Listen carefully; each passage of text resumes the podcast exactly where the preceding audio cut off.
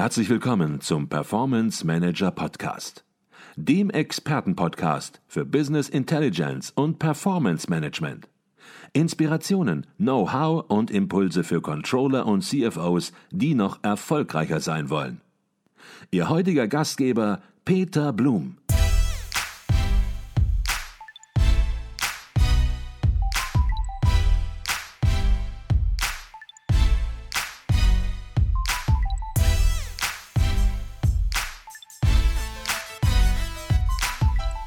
Für die tägliche Kommunikationsarbeit, für die Kommunikationsarbeit allgemein gilt natürlich auch, dass auch diese Arbeit von der zunehmenden Digitalisierung betroffen ist. Vielleicht können Sie so ein bisschen herausarbeiten, welchen Einfluss hat die Digitalisierung auf die Kommunikationsarbeit von Unternehmen. Podcast ist da sicherlich ein Punkt, den haben wir jetzt schon ausführlich besprochen, aber vielleicht können Sie es noch mal ja, auf andere Themenfelder der Digitalisierung der PR-Arbeit eindampfen? Für mich ist ein ganz wesentlicher Punkt der Digitalisierung, dass äh, die Kontrollmöglichkeiten, die Evaluationsmöglichkeiten, die Responsmöglichkeiten deutlich besser zu tracken sind, zu kontrollieren sind. Da sind wir dann auch schon bei dem Thema Kommunikationscontrolling. Mhm. Äh, der Baukasten, den digitale Tools bieten, um Wirksamkeit zu messen bzw. Responsen zu messen, ist unglaublich groß und macht es auf der einen Seite sehr, sehr reizvoll, auch mit diesen Instrumenten zu arbeiten. Auf der anderen Seite erhöht sich auch die, mal wieder die Komplexität an der Bandbreite, an, an Möglichkeiten der, der Messung dann auch. Also für mich ist äh, die Anzahl der Tools die, und Plattformen, die mir zur Verfügung stehen, äh, neu zur Verfügung stehen, eine der wesentlichen Auswirkungen der Digitalisierung auf die Kommunikation und in gleicher Weise eben auch die, die Möglichkeiten der, äh, ja, das Einholen von Response-Möglichkeiten. Mhm. Das heißt, ich habe das so verstanden, Daten spielen eine immer größer werdende Rolle und damit dann entsprechend auch die Messung der Aktion, die Erfolgsmessung der Aktion. Es ist nicht mehr so, dass ja, wie es früher passiert ist, Tassen bedruckt werden und dann wird dadurch das Image des Unternehmens positiv beeinflusst und keiner weiß, welche Ergebnisse es bringt, sondern die digitalen Tools liefern Daten, produzieren Daten, haben auch sozusagen schon im Vorlauf Daten in der Einrichtung und in der Bewertung, welche Maßnahmen man überhaupt digital einsteuert und angeht. Und von daher ist die gesamte PR-Arbeit, die gesamte Kommunikationsarbeit heute viel, viel datengetriebener? Sie ist definitiv datengetriebener, sowohl bei der Planung, dass ich mir meine Zielgruppen angucken kann, mir angucken kann, welche Kanäle sie nutzt, welche Gewohnheiten der, der Rezeption von, von Inhalten sie hat, äh, dass ich das also schon vorab deutlich besser aussteuern kann, wie ich mit welchem Mittel wen erreichen möchte und dann eben auch den Erfolg wenn ich bestimmte Parameter definiert habe, dann eben entsprechend auch messen kann. Also wie oft wurde mein Newsletter geöffnet, wie oft wurde eine bestimmte Seite auf meiner Webseite geklickt. Ähm, das sind eben alles Dinge, die Informationen sind, die mir heute zur Verfügung stehen, die ich früher nicht hatte und die es heute auf der einen Seite viel leichter machen, meine Kommunikationsmaßnahmen auszusteuern, aber auf der anderen Seite auch wieder viel komplexer und anspruchsvoller. Mhm, okay. Glauben Sie, dass man das als mittelständisches Unternehmen heute noch alleine machen kann? Jetzt sind Sie natürlich eine PR-Agentur, die davon lebt, dass sie Unternehmen berät. Aber wenn Sie hier mal sich nüchtern die Situation angucken, geht das überhaupt noch alleine oder bedarf es, um all die Themen, die digitalen Themen überhaupt entsprechend ja, einigermaßen unter Kontrolle zu haben und auch hinterher in der Messbarkeit richtige Rückschlüsse zu ziehen, externer Berater, die möglicherweise auch gar nicht nur in einer Person liegen, sondern in den unterschiedlichen Kanälen auch entsprechend unterschiedliche Experten erfordern? Ich denke, dass äh, jedes Unternehmen das sicher auch alleine hinbekommen kann, wenn sie den Willen oder wenn das Unternehmen, die Mitarbeiter den Willen haben und das den Mindset haben, diese Tools einzusetzen und diesen Weg der Kommunikation zu gehen. Dann ist es äh, egal, ob es von außen gesteuert wird oder umgesetzt wird oder ob das die Unternehmen selber machen. Der große Vorteil ist es, ich nenne es jetzt mal, einen Sparringspartner an der Seite zu haben, wenn man diese Wege geht, ist, dass man gemeinsam Dinge ausprobieren kann, weil es, es wird nie so sein, dass man heute äh, sagt, das ist da der Königsweg und das ist das Tool, was äh, mir die Welt rettet, sondern man muss eben aus der Vielzahl von Tools das Richtige versuchen zu identifizieren und eben einen gesunden Mix zu finden. Und das ist eben ein Prozess, der ja über Monate, über Jahre gehen kann. Und da muss man sich ausprobieren, da muss man sich abstimmen, da muss man eben versuchen, äh, Trial and Error Wege zu gehen. Und da ist es gut, jemanden zu haben, der Erfahrung auf diesem Gebiet hat, der nicht alles weiß und nicht den, den goldenen Königsweg vorgeben kann, aber eben diesen Prozess mitbegleiten kann. Mhm. Das heißt, ich habe Sie jetzt auch ein wenig so verstanden, dass Sie hier ein bisschen warnend den Zeigefinger gehoben haben und gesagt haben, wende dich auch zunächst an jemanden, der das gesamte Spektrum im Überblick hat und der zunächst mal sich anschaut, was passt denn überhaupt zu den Kommunikationszielen, welcher Kanal und welche Technologie. Wendet man sich an jemanden, der, und da machen wir mal ein Beispiel, Facebook gut beherrscht, der wird natürlich am Ende immer dazu kommen, mit jeder Frage entsprechend mit Facebook zu beantworten und darin eine Lösung zu sehen. Beherrscht einer gut? Zing oder LinkedIn, das hatten Sie eben auch schon erwähnt, dann wird die Antwort immer LinkedIn oder Zing sein. Und so gibt es unterschiedliche Technologien und Plattformen und Möglichkeiten. Und Letzten Endes geht es nicht darum, und das war der warnende Zeigefinger, nun eine Technologie von Anfang an zu platzieren, sondern sich zunächst mal entsprechend anzuschauen, was ist denn überhaupt das Kommunikationsziel, was soll erreicht werden und daraus dann entsprechend die richtige Plattform und die richtige Technologie abzuleiten und zu messen? Technologie ist ja immer nur Mittel zum Zweck. Und äh, deswegen begleiten wir die Unternehmen auch aus, von einer anderen Perspektive. Wir sind eher Story-Inhalt getrieben. Das ist eben auch resultierend aus unserer Herkunft als klassische B2B-Agentur, als sehr, sehr journalistisch ausgeprägte Agentur. Wir denken in Stories. Und die Art und Weise, wie diese Stories dann an die Zielgruppe kommen, ist die Frage der, der Technologien. Und deswegen denke ich, dass es immer das Wichtigste oder der erste Punkt ist, was, was will ich erzählen, was will ich vermitteln. Und dann kommen die Techniker ins Spiel, die eben die einzelnen Tools beherrschen müssen und entsprechend auf die Aufgabe abstimmen. Aber man sollte nie in der Kommunikation von den Kanälen her denken, sondern immer nur von den Geschichten. Mhm. Ich glaube, das ist eine ganz, ganz wichtige Message. Nie von den Kanälen denken, sondern immer von den Geschichten im wahrsten Sinne des Wortes, die man erzählen möchte und mit denen man dann seine Ziele entsprechend auch erreichen möchte. Das heißt, die Rolle einer PR-Agentur, eines Kommunikationsberaters vielleicht ganz allgemein gesprochen, hat sich durch die Digitalisierung auch massiv verändert und auch ja, die Aufgaben und die Rollen der Mitarbeiter einer PR-Agentur. War es früher so, dass ja die Pressemeldung vielleicht das zentrale Instrument war, ist es heute eben ein ja, Kanon von möglichen technologischen Möglichkeiten, in die sich natürlich auch die klassische PR-Mitarbeiter erstmal einfinden müssen. Vielleicht können Sie ein bisschen was sagen, wie sich die Rolle ja, der PR-Berater, der Kommunikationsberater verändert hat. Da kommen wir ja auch schon wieder zu einem zum weiteren Thema der, der Digitalisierung, äh, weil die Digitalisierung gibt uns ja unglaublich viele Hilfsmittel für Routineaufgaben, zur Lösung von, von Routineaufgaben an die Hand.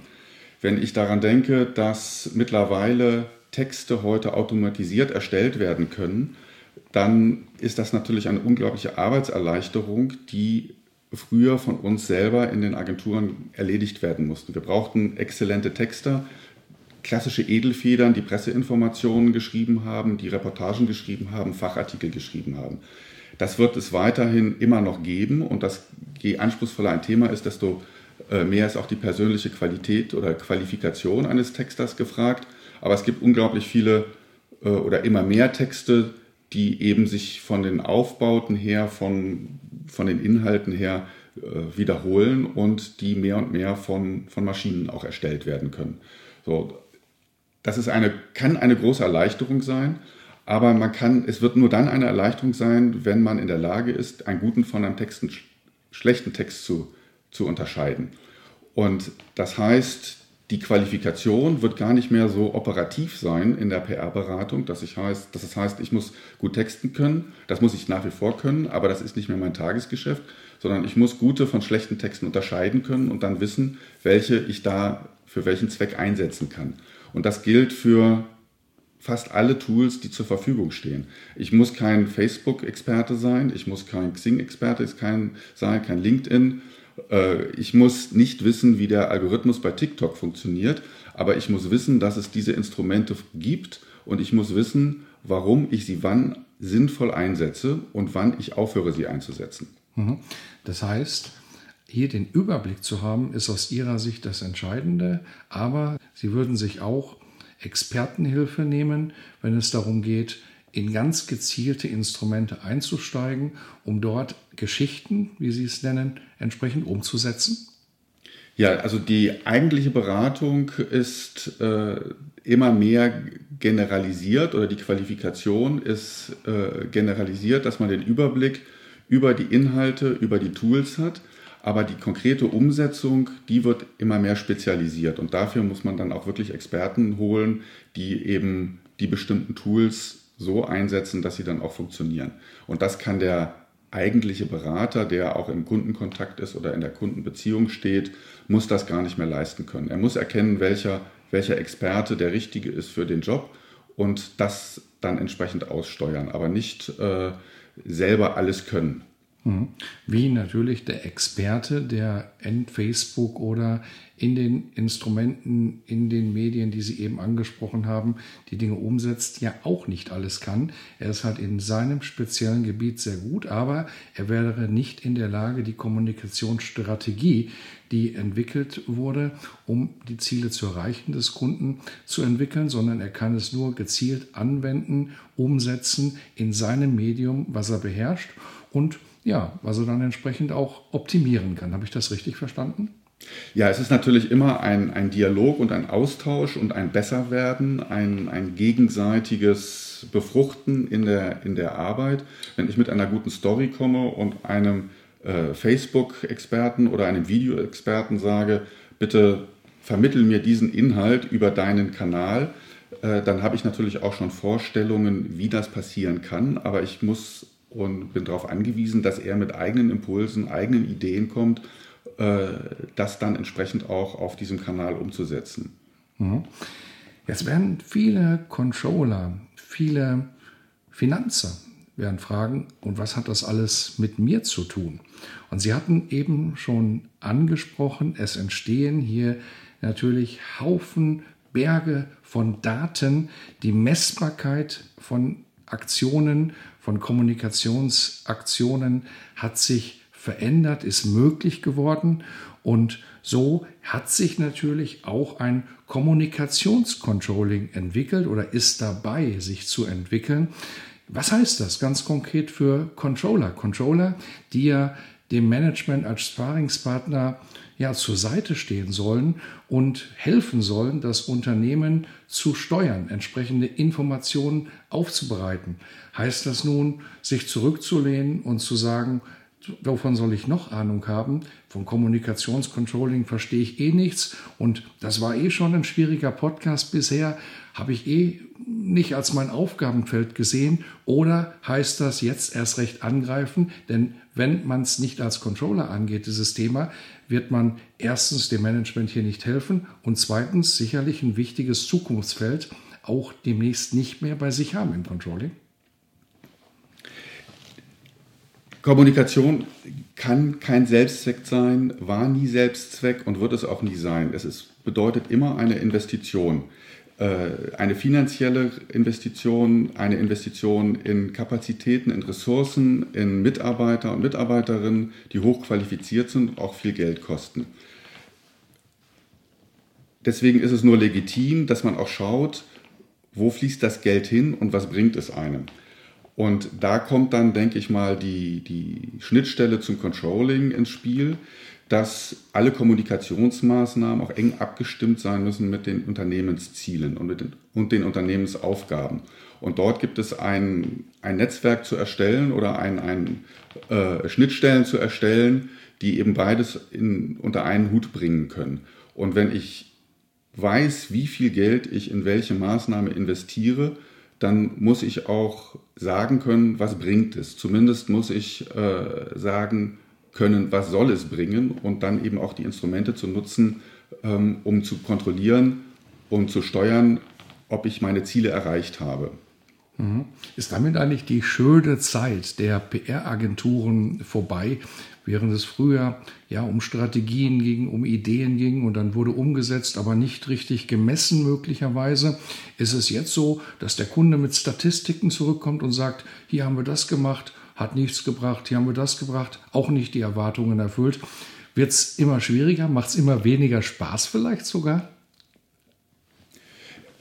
Ja und nein. Also auf der einen Seite finde ich, dass es eine große Unterstützung und eine große Hilfe ist, dass man deutlich mehr weiß und, und Parameter sich setzen kann und dann eben auch weiß, ob die erreicht werden oder nicht erreicht werden.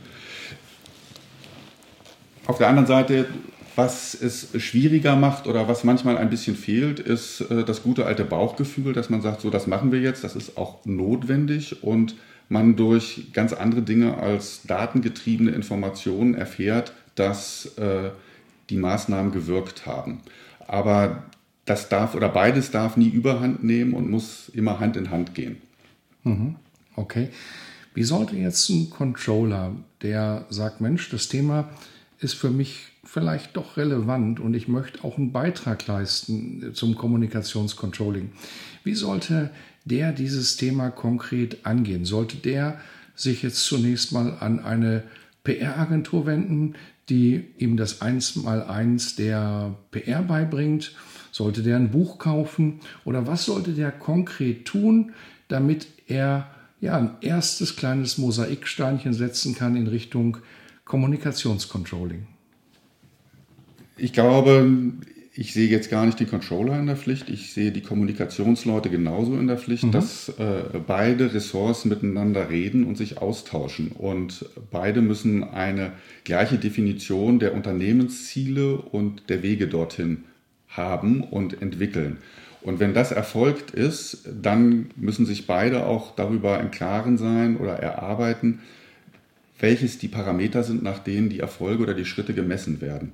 Also ich glaube, der äh, Dialog zwischen, zwischen den beiden Funktionen muss permanent und ständig sein. Mhm. Und äh, ich sehe auch gar nicht, dass die Welten da so weit auseinander liegen. Mhm. Was auch sicherlich kein Widerspruch ist, denn der Controller soll natürlich den unterschiedlichen Fachabteilungen, den unterschiedlichen Managern mit ihren Spezialthemen beratend zur Seite stehen. Und das bedeutet natürlich, ob es nun um Kommunikation geht, uns um Produktion, um Vertrieb oder andere Bereiche, der Controller muss sich in die Themen konkret eindenken. Das heißt, aus Ihrer Sicht, wenn ich das richtig verstanden habe, zunächst mal um ein Mosaiksteinchen zu setzen, heißt es, die Kommunikation zu suchen, zu verstehen, welche Kommunikationsziele sollen erreicht werden und dann möglicherweise ganz schlicht mit den Kommunikationsverantwortlichen im Unternehmen darüber nachdenken, okay, was sollen wir denn konkret messen? Welche Kennzahlen sollen wir in ein monatliches Reporting aufnehmen? Welche vielleicht sogar in ein wöchentliches oder zweiwöchentliches Reporting? Und so den Startschuss setzen und so seine Kompetenz entsprechend in Richtung Daten auch beweisen und herauskristallisieren? Ja, es, es geht darum, ein, ein bestimmtes Ziel zu definieren. Also ich würde jetzt einfach mal als Beispiel sagen, ähm, was mittlerweile ja auch eine der, der Hauptaufgaben der Kommunikation ist, Mitarbeiter von einem Unternehmen zu überzeugen. Also der Fachkräftemangel schlägt äh, vehement durch und das ist ein echtes Problem für viele Unternehmen. So, jetzt ist die Kommunikation natürlich ein wichtiges Mittel oder Vehikel, auch um Mitarbeiter zu finden oder die bestehenden Mitarbeiter zu binden. Und dieses Ziel, wenn das einmal definiert ist, äh, kann man natürlich ganz genau sagen, ähm, woran messen wir das, ob das erreicht wird. Wird es mehr Bewerber geben auf bestimmte Ausschreibungen? Gibt es äh, eine höhere Fluktuation, eine niedrigere, niedrigere Fluktuation im Unternehmen? Wie läuft der ganze Recruiting-Prozess, der Onboarding-Prozess? Wie lange dauern Gespräche mit Kandidaten, mit potenziellen? Das sind alles Parameter, die man sich äh, ausdefinieren kann und äh, dann eben schauen, wie erreichen wir es zum Beispiel, dass ein Unternehmen ein, ein Bewerbungsgespräch hat, ein, ein Vorstellungsgespräch hat mit Kandidaten und zum Beispiel, dass die nur noch eine halbe Stunde dauern, weil zum Beispiel die, unter, die Kandidaten alles über das Unternehmen wissen, die Personen kennen, die dort handeln, wissen, was die Philosophie des Unternehmens ist, die Mission des Unternehmens ist und äh, dass diese Dinge gar nicht mehr groß vorgestellt werden müssen. Also das sind so Dinge, die man einfach äh, im Vorfeld schon sich anschauen kann und sagen, was sind unsere Ziele und was sind die einzelnen äh, Meilensteine, um diese Ziele zu erreichen.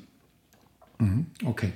Ich glaube, das war ein sehr spannender Podcast für manchen Hörer sicherlich auch harter Stoff, vielleicht auch neuer Stoff, aber es wird deutlich, auch hier gibt es für Controller einiges zu tun, neue Aufgabenfelder, die zu erschließen sind und auf jeden Fall lohnt sich hier ein ganz intensiver vielleicht auch manchmal kritischer Blick, um aber natürlich in jedem Fall in Richtung Sparingspartner des Management und Unternehmenssteuerung auch hier in diesem Bereich einen immer wichtiger werdenden Beitrag zu leisten. Haben wir noch was vergessen? Wir haben sicherlich noch vieles vergessen, was wir nicht besprochen haben. Aber gibt es noch etwas, Herr von Bandemann, zu dem Thema, bevor wir zur letzten Frage des Podcasts kommen, zur Signature-Frage sozusagen, was Sie noch erwähnen möchten zur Agentur, wie man sie erreicht beispielsweise? Auch da sind ja die Möglichkeiten heute sehr, sehr einfach. Also wenn man einfach nach Public Relations von Heuningen Hühne googelt oder nach meinem Namen googelt, wird man auf jeden Fall genug Kontaktmöglichkeiten finden. Äh, ansonsten lautet meine E-Mail-Adresse mvb.prvhh.de. Okay, werden wir natürlich auch in den Shownotes abbilden, verdrahten, sodass Sie jederzeit erreichbar sind. Herr von Mandemer, zum Abschluss des Podcasts stelle ich immer die gleiche Frage und die kennen Sie auch schon, weil Sie den Podcast schon gehört haben und die ist seit diesem Jahr neu und lautet, ja, man macht Fehler im Leben, man macht äh, Dinge, die, wo man hinterher sagt, das ist nicht ganz so optimal gelaufen, daraus habe ich aber gelernt und das muss ich nicht wiederholen. Und wenn man andere über diese Fehler unterrichtet, hätte ich fast gesagt, oder mit anderen über diese Fehler spricht, dann kann man es vielleicht sogar vermeiden, dass diese Fehler von anderen auch begangen werden. Und von daher die Frage, was war das für ein Fehler, den Sie gemacht haben und was würden Sie heute anders machen, wovon andere auch profitieren? Ich habe mir natürlich vorher Gedanken gemacht und nach dem großen Fehler in meinem Leben gesucht. Und äh, ich muss sagen, und ich bin sehr froh, dass ich kein, äh, keine Antwort auf diese eine Frage gefunden habe. Ich denke, eine Fehlerkultur und Fehler zu machen gehört einfach dazu, um sich zu entwickeln und besser zu werden. Und so gesehen habe ich sicher viele Fehler gemacht. Ähm, ich glaube aber persönlich und als Agentur wären wir nicht fast 50 Jahre am Markt, äh, wenn es zu viele Fehler gewesen wären oder, das ist für mich immer das Wichtigste, ich habe vielleicht viele Fehler gemacht, aber keinen zweimal. Okay. Und was ich auch aus Ihrer Antwort verstanden habe, lasst es zu, Fehler zu machen. Fehler sind normal. Wer etwas tut, macht Fehler. Wer nichts tut, macht keine Fehler. Fehler sind normal und Sie haben aus Fehlern gelernt und ich würde es als sehr positiv bezeichnen, wenn Sie sagen, ich habe keinen Fehler zweimal gemacht. Manchmal braucht es auch ein zweites und drittes Mal, bis man wirklich lernt.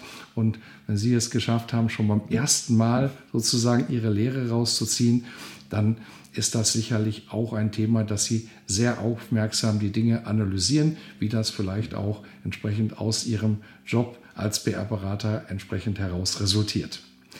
Herr von Bandemer, ein sehr spannender Podcast, ein sehr ungewöhnlicher Podcast. Herzlichen Dank für Ihren Beitrag. Ich danke Ihnen, Herr Blum, dass ich Gast bei Ihnen sein durfte.